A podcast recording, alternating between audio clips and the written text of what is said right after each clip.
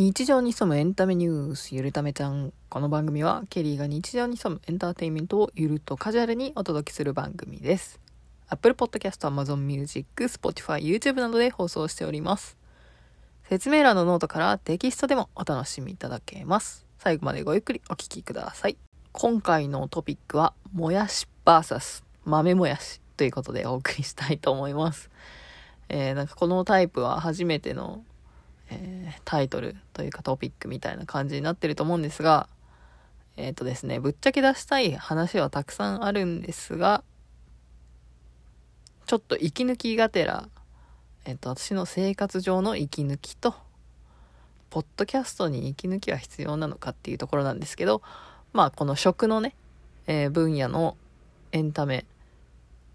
食の分野のエンタメっていうか、趣味とかいろいろあると思うんですけど、それで最後に残るのって、なんだろう、年を重ねていくと、まあ、食が楽しみっていうのもね、方も多いと思うし、食事って毎回絶対するじゃないですか。なので、えまあ、こういう話もちょっと盛り込んでいけたらなと思っております。そしてね、私がもう、あの、脳みそが死んで えー、疲れているので、ちょっと簡単な話になっちゃうんですが、えっ、と、ノートの方もね、今ひどいもんで、でも単語、もやし、豆もやし、ハイブリッドしか書いてないんですね。本編の部分。まあそんな感じなんですけれども、お送りしていきたいと思います。皆さん、スーパー行った時にもやしって必ず買いますか買いませんか、えー、比較的、比較的というか、最低限ぐらいの安い野菜なので買う方も多いんじゃないかなと思うんですけど、えっ、ー、とまあ私もね、まあもやし大体、えー、週1回ぐらいスーパーとか買い出しに行くんですけど、まあ、必ず買うかなというところですね。で、なんか、ある一定期間は、ある一定期間っていうかまあ過ぎた日のことの話なんです。過去の話か。過去の話なんですけど、まあ過去には、まあ週にね、もやしを何袋か、まあグラム単位までは覚えてないんですけど、何グラムかするもやしの袋を2つ買ったりとかしてたこともあったと思うんですけど、最近はね、それはしてなくて、まあこのトピックにもあるように、ある時ね、なんだろう、コロナになってからだと思うんですけど、あの、ちょっとしたところのアップグレードっていうと、このスーパーの食材だったりみたいなのを確かなんかで見たような気がして、なんか豆もやしを買っている動画か、ポッドキャストだったか何かを見たような気がして、あ、豆もやし売ってるなとは思って、時々なんか何回か買ったことはあるんですけど、なんかね、すごくね、あの、もやしの白い部分が強そうな豆もやしと、そうでない豆もやしが あると思うんですけど、あのね、芯がね、強そうなもやしは、通常のもやしの気分で茹でたり、炒めたりしても、本当に強いんで、なんかね、調理時間がかなりかかってしまうんですけど、それよりね、ちょっとね、弱そうな、なんだろう、なんて言ったらいいんだろうね。まあ、通常のもやしに近い感じで、さらに豆がついているタイプの豆もやしを見つけて、しかもね、近所に結構スーパーがあるエリアに住んでるんですけど、そこの何店舗かで普通のサイズで豆がついてる豆もやしを発見したんですよ。で、そこから週1普通のもやしを買っていたんですが、豆もやしにチェンジしまして、豆もやしライフをね、楽しんでいたんですけれども、なんかね、もうちょっともやし食べたいなと思って週に1個じゃなくて、1袋じゃなくて、単純に豆もやしを2袋買えばいい話なんですけど、何回かやったことあるのが、あの、もやしがね、あの、冷蔵庫の中で液状化現象 してることがあって、で、まあ安いとはいえど、もったいないじゃないですか。なので、一つしか買ってなかったんですけど、まあ一つだとね、ちゃんと消化できるっていう感じなんですけど、ある時っていうか、すごくね、最近思いついたのが、あ、通常のもやしと豆もやし、一袋ずつ買ったらどうなるのかなと思って、今、一袋ずつ買っててる最中でございます。なので、すごい久々に普通のもやしを一袋買いまして。えー、今日、今日かな？昨日かな？昨日久々に普通のもやしを食べたら、あ、豆もやしじゃないっていう 感じになったんですね。ちょっと、あのー、ゴージャスな豆もやしを食べ、普段から食べてるせいか、あのー、ちょっと残念な気持ちになったっていうのと、なんとなくやっぱり、個人的に豆もやしが好きなので、豆もやしの方が美味しいなっていうことになってて、まあこのハイブリッド生活を続けるとちょうどいいのかなっていうところで、豆もやし VS、ん？もやし VS 豆もやもやしっていうことでお送りしてみました。ハイブリッドがね、うまくいったらいいんですけど、なんかね、久々に普通のもやし食べたらあんまり美味しくないって思っちゃったんで、舌が肥えてしまったかもしれないですね。まあ、豆もやしもなんか、なんか出してるメーカーっていうよりかは、なんか品種が違うのかわかんないけど、もう明らかに強そうなもやしと、普通のもやしっぽいやつに豆がついてるやつがあるんで、どちらかというと通常の、うん、普通のもやしに近い豆もやしがおすすめですっていう話でした。なんで急にこういう話になったかというと、まあもともとね、こういう話もしようと思ってたんですけど、ちょっとね、前のネタが詰まりすぎちゃっててなかなかできてなかったっていうのと、えー、本、本来はその前のに詰まってるネタから消化していきたいんですけど、ちょっとそちらは原稿を書くのだったりとか、調べるのだったりとか、ちょっとめっちゃ時間かかりそうだったりとか、ちょっとめんどくさかったので、っていうのと、私が今、喋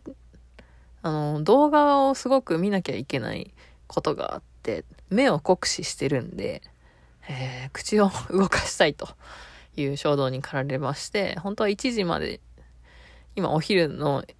12時台からやり始めたんですけど、まあ、それもね、原稿作ってる間に1時までに終わらそうと思ったら今1時10分なんで、これからまた編集をしてね、やっていくんですが、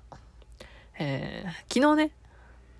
あの、今楽天ポイントの話を多分年末ぐらいにしたと思うんですけど、限定ポイントが余ってまして、多分1万円ちょっと分ぐらい余ってるんですけど、あーなんかドラッグストアで消化しようかなって思ってたんですけど、昨日久々に百貨店デパ地下に行ったので、あなんか消化するの手伝おうと思って、いちごのショートケーキ、えっ、ー、と、ずっとね、気になって、デパ地下で気になってたケーキ屋さんで、なんかね、バレンタインのシーズン前とかかな、に行ったりとか、いつ行っても大体並んでて、すごいイチゴとかが美味しそうだったので、その、そこのお店のショートケーキ VS、いちごのショートケーキ VS いちごのタルトっていう話もちょっとやってみたいかなと思いますが、これはね、昨日食べたんで早く取らないとまた、あの、雰囲気というか、味とか忘れちゃいそうなので、また早く撮りたいなと思うんですけど、ちょっとね、3月のね、頭ぐらいまでこの動画を見たりとか、ちょっとレポート書いたりとかしないといけないんで、ちょっとまた難しいトピックは話せないかもしれないんですけど、もやし VS 豆もやしってもいい、究極に緩いトピックですよね。えっとまあそんな内容をもしかしたら間にお送りするかもしれないので、えー、皆さんが楽しんでいただけるかはちょっと微妙なところかもしれないんですけど、このポッドキャストは、現在ね、日本の方85%、アメリカが約10%、台湾2%ぐらい。で、その他なんかいろんな国の方がね、聞いてくれてるので、えー、日本の食生活なんかについてもまたちょっとね、お話できたらいいかなと思います。なんかね、最近増えた、あの、国に関してはグアムとかが増えてますね。グアムはでも英語圏ですよね。というわけで、なんかそういう久々に新しい国も見たりしたので、またそういう日本の食文化だったり、そもそもこのポッドキャスト日本語でしか話してないんで、えー、各国の方が日本語を理解しているのか、日本語を勉強している人なのかっていうところもよくわかんないんですけど、あとはね、US バージンアイランズってどこの国なんだろうね。その辺りからも聞かれているようなんですけれども。うん。また、えー、音楽の話だったり、映画の話だったり、舞台の話はあったかな。落語の話だったりとかもあるし、近々また落語を見に行ったりとか、あと写真家のトークショーに行ったりとか、あと3月は歌舞伎を見に行ったりとか、なんやかんやいろいろ予定を詰め込んでいるので、また、えー、そういう話も皆さんに共有したいと思いますし、えー、ネタが尽きて、しばらくは尽きそうにないんですけれども、えー、ぜひね、みや、皆さんからもこの、もやし派か、豆もやし派かとかね、どうしてるかとかね、そういう話もね、伺いたいですので、えー、ぜひ、えー、コメント、メッセージお待ちしております。この番組ではあなたの日常に潜むエンターテインメントや番組の評価、コメントもお待ちしております。評価やコメントは Apple Podcast、Spotify、YouTube で受付中です。評価やレビューを書いていただけると直接評価が見れるのでとても嬉しいです。番組を登録いただけると最新回のお知らせが届くのでぜひ登録もお願いします。えー、去年の年末にね、YouTube ぜひ登録してくださいって言ったらね、多分28人ぐらいだったのが今ね、65人とかになっててめちゃくちゃ増えてるので、えー、Twitter でつぶやいてみるもんだなというふうに思っております。えっ、ー、とね、ただね、女性の多分65歳以上みたいな方がね、すごい登録されていただけてるみたいで、えっ、ー、と、氷川きよし会がすごくね、バズってり、えー、私のチャンネルの中ではバズり気味だったので、そこの方なのかなと思っております。えっ、ー、とね、氷川きよしさん、なんだっけ、今年で活動休止なのかな？だと思うんですけど、でね、最後にね、あのツアーがやるんですけど、ちょっとね、申し込んだような、申し込んでないような感じもあるので、えー、なんか最後だけ行くのは、なんかあの、安室ちゃんのね、最後のツアーみたいな感じで、まあ、争奪戦の中、こういうね、初見のやつが行くのもどうかと思うんですけど、